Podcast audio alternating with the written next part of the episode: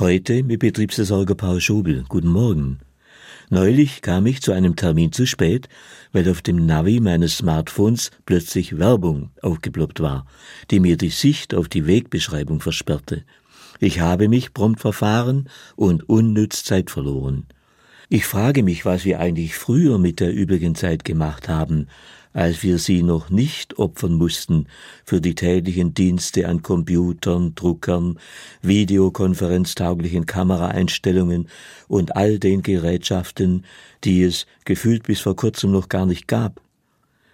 Wohin man auch kommt, sitzt ein Mensch geduldig vor einem Gerät und wartet, wartet, wartet, immer in der Hoffnung, dass es schließlich doch das tun möge, was man von ihm verlangt. Ja, ich weiß, Computer und Smartphones wollen einfühlsam behandelt werden. Sie verlangen zarte Tastendrucke und viel mehr Geduld, als wir sie für gewöhnlich unseren nächsten Mitbewohnern zuteilwerden lassen. Wer schon etwas älter ist, hat vermutlich mindestens vier Drucker als Partner gehabt und Originaltinten gekauft, die teurer sind als Champagner. Und dann streiken diese Kerle mit Vorliebe dann, wenn es wirklich eilig ist. Passenderweise sehe ich in diesem angespannten Moment in meinem Andachtsbuch einen Satz von Apostel Paulus. Er schreibt in seinem zweiten Brief an seine Gemeinde in Korinth, in allem erweisen wir uns als Diener Gottes, in großer Geduld, in Bedrängnissen, in Nöten, in Ängsten.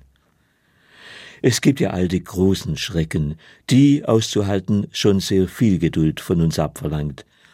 Krieg und Klima und Krankheit und Kummer aller Art. Geduld auch noch im Kleinen, also im Umgang mit Geräten, die nicht so wollen wie wir, ist vielleicht ein bisschen viel verlangt und doch zuweilen hilfreich. Denn manchmal braucht es gar keinen großen technischen Support und keinen Systemadministrator, sondern tatsächlich nur ein wenig Geduld.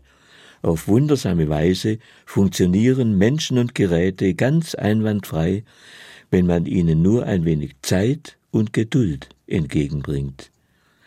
Paul Schobel, Böblingen, Katholische Kirche